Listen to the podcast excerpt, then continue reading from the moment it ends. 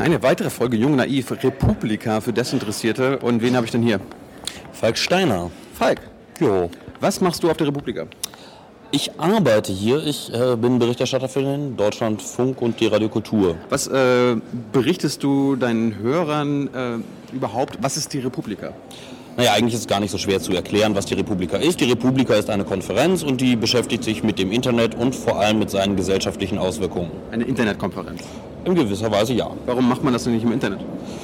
Nun ja, ich glaube, viele von den Menschen äh, haben das ganze Jahr über im Internet miteinander zu tun und äh, wenn sie sich dann hier einfinden, dann ist es ein bisschen so, als ob sich ihre Timeline materialisieren würde. Also so, als ob die Menschen, mit denen man das ganze Jahr über zu tun hat, als ob man die dann auch einfach mal vor sich stehen hat. Beispielsweise ähm, gibt es so Menschen, die lese ich häufiger und dann plötzlich ähm, ja, haben sie auch noch ein Gesicht dazu, was auch nicht immer das Schlechteste ist. Es ist ein bisschen wie Weihnachten für die Internetleute.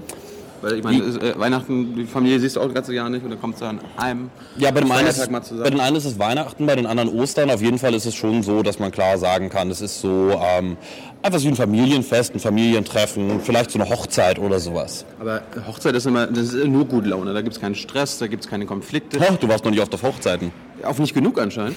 Aber äh, gibt es denn hier Konflikte? Also gibt es Streitigkeiten? Gibt es hier äh, ver- verschiedene Pole oder gehen Ja, alle? natürlich gibt's die. Ja. Natürlich gibt's die. Es gibt natürlich unterschiedliche Ansichten zu verschiedenen Themen. Also, fangen wir mal vorne an. Ah, Wir haben zum Beispiel hier ja auch eine bunte Mischung. Wir haben Menschen, die haben eher so mit einem wirtschaftlichen Hintergrund sich das Internet irgendwann mal angeschaut, beispielsweise Social Media Berater und ähnliches. Es gibt ja auch viele Agenturmitarbeiter, die hier herumlaufen. Für die ist das Internet auf jeden Fall ein bisschen was anderes als für andere, die eher, sagen wir mal, das als gesellschaftlich-politisches das in erster Linie betrachten. Das heißt nicht, dass die anderen das nicht tun. Aber die anderen sehen eher die Geschäftsmöglichkeiten. oder? Es gibt auf jeden Fall welche, die sehen primär die Geschäftsmöglichkeiten und es gibt welche, die sehen eher so, sozusagen die soziale, die gesellschaftliche, die politische Dimension. Ja. Das widerspricht sich nicht hundertprozentig, aber das heißt auch nicht, dass das sozusagen immer zu den gleichen Zielen führen muss.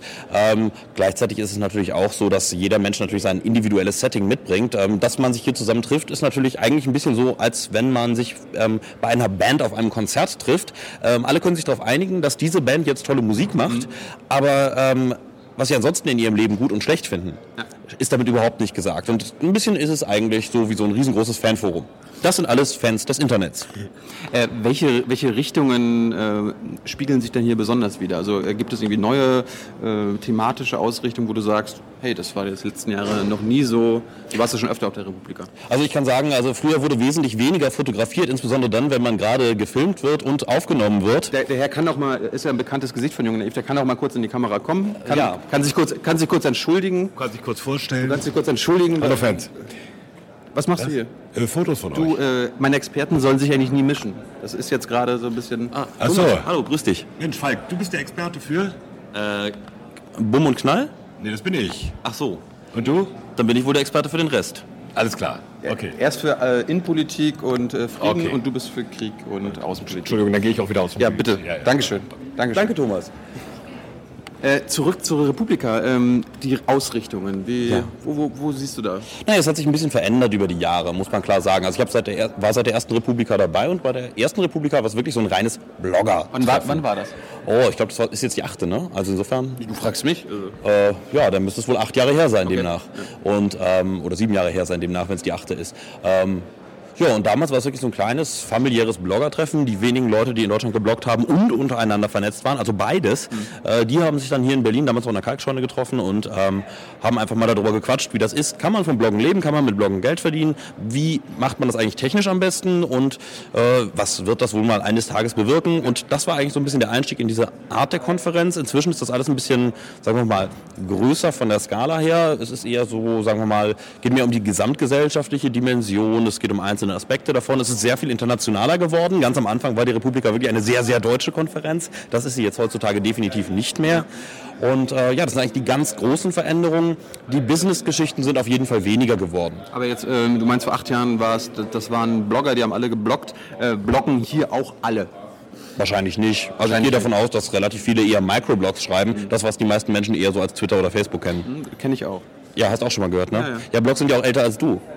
Wahrscheinlich. Ja, so grundsätzlich, so vom Prinzip her. Also zumindest warst du damals noch nicht schreibfähig. Klär mich auf, weil wann, wann wurde der Blog erfunden? Äh, wenn ich es richtig in Erinnerung habe, spricht man eigentlich so ab 2002 von Blogs, aber eigentlich gab es vorher auch schon irgendwo die Verwendung dieses Begriffs Weblog, also ein Logfile in gewisser Weise, was man öffentlich im Web führt, also im WWW, Ja. wichtig, nicht im Internet, sondern im WWW, einem Teil des Internets.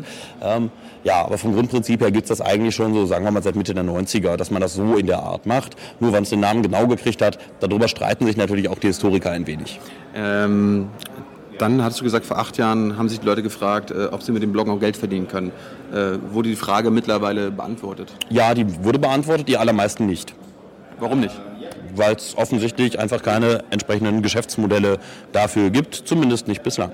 Und was ist mit den wenigen, die anscheinend es doch geschafft haben? Also wir haben ja gerade Thomas Wiegold hier rumlaufen sehen, der verdient ja sogar Geld mit Blogs. Ja, Geld mit Blog verdienen ist ja aber noch ein bisschen was anderes als von seinem Blog leben können. Das, das, ich meine, der macht das auch aus ideellen Gründen zum ersten Mal. Ja, genau, der macht es deswegen, also der, bei dem ist das so, ne, das ist zum Beispiel so einer dieser typischen Blogger, die sagen, ich mache das, was ich für richtig halte und wenn ich dafür auch noch ein bisschen Geld sehe, dann freue ich mich darüber sehr.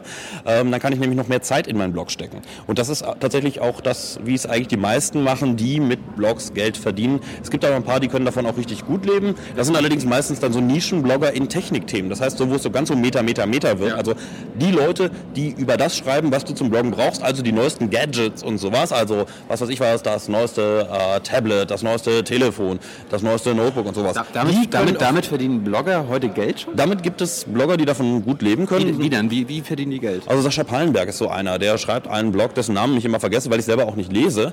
Ähm, was sich aber nur um sowas dreht, nur um Technologie, äh, im Sinne von neuester technischer Scheiß. Und ähm, jo, also der kann davon das, leben. das heißt, Thomas Wiegold sollte auch mehr in diesen neuen technischen äh, Waffenscheiß, also, Also- ähm, reingucken, um, da- um da ein bisschen... Sagen wir es mal anders. Ich glaube, Thomas würde äh, mit seinem Blog finanziell sehr viel erfolgreicher sein, wenn er denn ähm, es so machen würde wie Sascha Pallenberg und äh, genauso über die neuesten Gadgets, also in seinem Bereich der Wehrtechnik dann, Ja. ähm, bloggen würde und dann gegebenenfalls sich auch noch von den Verkäufern dieser Wehrtechnik sponsern ließe, denn das ist letzten Endes das Einkommen, nämlich die Werbung. Ach so. Das Blogger verdienen heutzutage immer nur noch Geld mit Werbung. Ich habe Flatter mal gehört. Ich bin übrigens total abgelenkt, du hast Schlaf im Auge. Ja, das ist dein Problem. Ja, vielleicht hat der Thomas da eine passende, ein passendes Gadget für, womit wir das rauskriegen können. Ähm, ja, aber äh, ähm, zurück zum Bloggen. Äh, verdienen die Blogger denn außer mit Werbung noch Kohle? Manche ja, manche verdienen zum Beispiel mit Flatter ein bisschen was. Was ist Flatter? Flatter ist so ein kleines Prinzip, also einfach nur so eine Art Bezahlmöglichkeit über das Internet. Das ist so, Flattern heißt eigentlich sowas wie Bauchpinseln im Deutschen. Das ist trinkgeldmäßig? Ja, so ein bisschen. Ähm, kann natürlich auch eine größere Summe sein, hängt von dir selber ab, je nachdem, wie viel du reinstecken willst. Manche haben einen PayPal-Button drauf, das heißt, du kannst ihnen einfach direkt Geld schicken. Das finden die Finanzämter aber manchmal nicht so lustig, wenn du es nicht angibst zumindest. Ähm, also gibt es verschiedene Varianten, aber Gibt es noch andere Bei- Varianten, außer Flatter und Werbung? Ja, es gibt auch welche, die haben einfach ihre Kontonummer draufgeschrieben auf ihr Blog und sagen, wir würden uns freuen. Es gibt welche, die sagen, äh, werd doch Freund äh, in unserem Freundeskreis und werde da, was weiß ich, also sowas wie ein Förderer ähm, und überweist mir regelmäßig Kohle. Gibt's auch, ähm, aber alles in allem muss man sagen, das ist äh, bei den allermeisten eigentlich nahe Null. Wie ist das mit äh, diesem Crowdfunding? Äh, hat das, haben die Blogs damit was zu tun? Ja, das ist das ja eigentlich. Also Crowdfunding ist ja nichts anderes, als dass die Masse zusammenlegt, um damit das zu finanzieren, was sie gut findet. Und ähm, ja, Crowdfunding ist genau das, was ich gerade beschrieben habe. Viele schmeißen Geld zusammen und am Ende ergibt es hoffentlich dann den Berg, aus dem man das dann bestreiten kann. Äh, und wenn das anders ist, dann ist das halt anders. äh, hast du den Lieblingsvortrag gehabt? Äh, Ich habe ganz viele Lieblingsvorträge, aber aus den meisten bin ich relativ schnell wieder raus, weil meine absoluten Lieblingsvorträge auf jeden Fall überfüllt waren. Ah. Ähm, magst du von einem erzählen? Ähm, der Vortrag, der sich auf jeden Fall sehr gelohnt hat, war der von Mitchell Baker von Mozilla, also dem Hersteller von Firefox. Was ist was? Äh, Firefox ist ein Browser. Damit bist Browser du, ist was? Ein Browser ist so ein ganz kleines, sind ja eigentlich bei Brigitte Zypris, egal. Ähm, Browser, was ist nochmal ein Browser? Ähm, ein Browser ist eigentlich so eine Art äh, Betrachter-Interface für das World Wide Web, also womit ich mir die Seiten anschaue. Und da gibt es dann so etwas wie Internet Explorer, Browser. Chrome, Ah, so. Firefox, Opera weiß ich. und 367,5 Milliarden andere. Ich betrachte meine Webseiten ja ausschließlich mit Links, aber das mag nicht jeder. Andere benutzen lieber Firefox und ähm, ja, genau. Aber zurück zum Vortrag. Ja, der Vortrag war gut. Ja, aber worum ging es denn da? Warum, warum hat dich das interessiert? Es hat mich interessiert, weil Mitchell Baker nun mal sozusagen die oberste Chefin von Mozilla ist. Mozilla ist eine Stiftung und ähm, die machen sehr interessante Sachen, nicht nur im Bereich dieses Browsers, sondern auch in anderen Bereichen, beispielsweise mobile Betriebssysteme und sowas.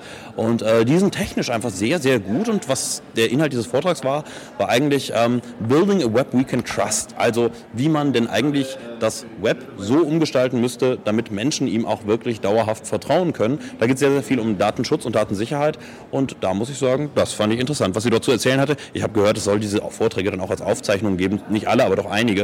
Äh, also wer es genauso interessant fand wie ich oder jetzt zumindest angefixt wurde und sich das doch mal angucken will, ich glaube, der findet das dann hinterher im Internet. Aber, aber widerspricht sich nicht dieser Wunsch nach äh, Vertrauen im Internet? Äh, ich höre ja immer, ist, man soll Angst davor haben, man muss aufpassen, wo man hinsurft und so weiter und so fort.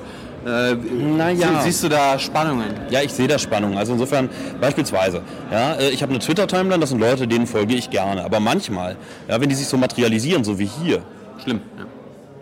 Du hast es selber gesagt, Ja. also vielleicht hast du ja sogar Angst. Ja, ich folge dir auch und jetzt bist du auf einmal hier. Schlimm.